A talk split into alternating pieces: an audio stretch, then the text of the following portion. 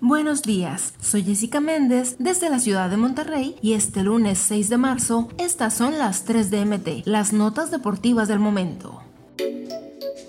La selección mexicana inició un proceso nuevo rumbo a la Copa del Mundo 2026 y una vez más los jugadores de Pumas no figuran en la lista del entrenador nacional. El técnico Diego Coca lanzó una convocatoria con 34 jugadores, pero ninguno representa al club universidad. En las últimas 11 convocatorias han figurado 3 jugadores de Pumas, de los cuales 2 ya no están en el equipo y el único que sigue defendiendo los colores del club universidad es Arturo El Palermo Ortiz, que solo fue llamado una vez, en abril del 2022.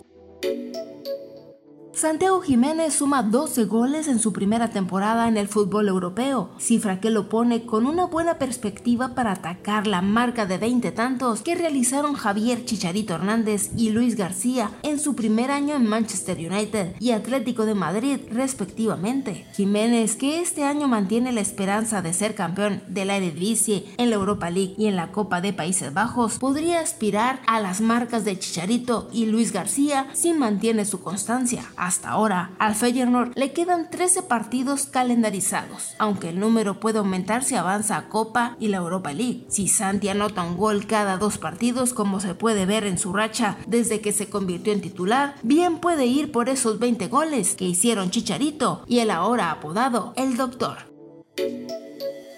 La remodelación del Estadio Azteca para la Copa del Mundo 2026 se ha ido retrasando por cuestiones de permiso e inversión, por lo que el megaproyecto que se tenía contemplado con un hotel y una plaza comercial en los alrededores del inmueble ya cambiaron. Ahora solo se planea hacer cambios al coloso de Santa Úrsula para cumplir con exigencias de la FIFA. De acuerdo con información obtenida por medio tiempo, tanto América como Cruz Azul no saldrán del Estadio Azteca para dar frente a sus partidos de local en la Liga MX a pesar de que al principio se planteó la posibilidad de que fueran a jugar a otro inmueble. La situación que vivirán esos partidos de local en el Estadio Azteca, tanto azulcremas como celestes, será similar a lo que sucede en España con Real Madrid. Disputan sus encuentros de local en el Estadio Santiago Bernabéu, mientras cierran algunas zonas del inmueble para que éstas sean remodeladas.